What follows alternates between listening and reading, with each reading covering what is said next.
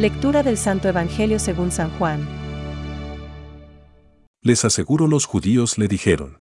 Ahora sí estamos seguros de que estás endemoniado.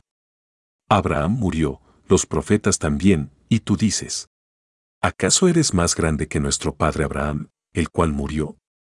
Los profetas también murieron. ¿Quién pretende ser tú? Jesús respondió. Y al que, sin embargo, no conocen a Abraham, el padre de ustedes, los judíos le dijeron. Todavía no tienes cincuenta años, y has visto a Abraham. Jesús respondió. Entonces tomaron piedras para apedrearlo, pero Jesús se escondió y salió del templo. Es palabra de Dios. Te alabamos, Señor. Reflexión. Vuestro padre Abraham se regocijó pensando en ver mi día. Lo vio y se alegró.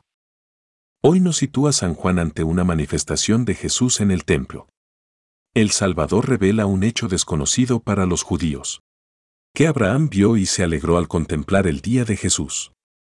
Todos sabían que Dios había hecho una alianza con Abraham, asegurándole grandes promesas de salvación para su descendencia. Sin embargo, desconocían hasta qué punto llegaba la luz de Dios. Cristo les revela que Abraham vio al Mesías en el día de Yahvé, al cual llama mi día. En esta revelación Jesús se muestra poseyendo la visión eterna de Dios. Pero, sobre todo se manifiesta como alguien preexistente y presente en el tiempo de Abraham. Poco después, en el fuego de la discusión, cuando le alegan que aún no tiene 50 años, les dice, En verdad, en verdad os digo. Antes de que Abraham existiera, yo soy. Juan 8,58 es una declaración notoria de su divinidad, podían entenderla perfectamente y también hubieran podido creer si hubieran conocido más al Padre. La expresión yo soy es parte del tetragramatón Santo Yahvé, revelado en el monte Sinaí.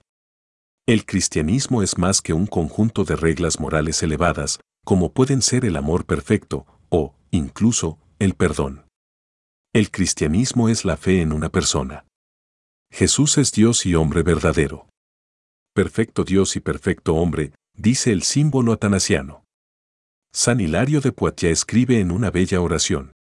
Otórganos, pues, un modo de expresión adecuado y digno, ilumina nuestra inteligencia, haz también que nuestras palabras sean expresión de nuestra fe, es decir, que nosotros, que por los profetas y los apóstoles te conocemos a ti, Dios Padre y al único Señor Jesucristo, podamos también celebrarte a ti como Dios, en quien no hay unicidad de persona, y confesar a tu Hijo.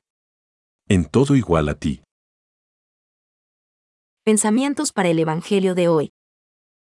La resurrección de Cristo es vida para los difuntos, perdón para los pecadores, gloria para los santos. Por esto, el salmista invita a toda la creación a celebrar la resurrección de Cristo, al decir que hay que alegrarse y llenarse de gozo en este día en que actuó el Señor. San Máximo de Turín. Los doctores de la ley no entendían la alegría de la promesa. No entendían la alegría de la esperanza. En cambio, nuestro padre Abraham fue capaz de alegrarse porque tenía fe. Esos doctores de la ley habían perdido la fe. Eran doctores de la ley, pero sin fe. Más aún. Habían perdido la ley, porque el centro de la ley es el amor, el amor a Dios y al prójimo.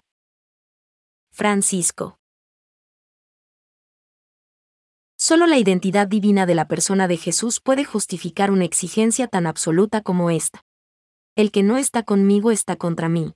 Mateo 12,30. Lo mismo cuando dice que Él es, más que Jonás, más que Salomón. Mateo 12,41, 42, más que el templo. Mateo 12,6. Cuando recuerda, refiriéndose a que David llama al Mesías su Señor, cuando afirma, antes que naciese Abraham, yo soy. Juan 8,58. E incluso, el Padre y yo somos una sola cosa. Juan 10,30. Catecismo de la Iglesia Católica, número 590.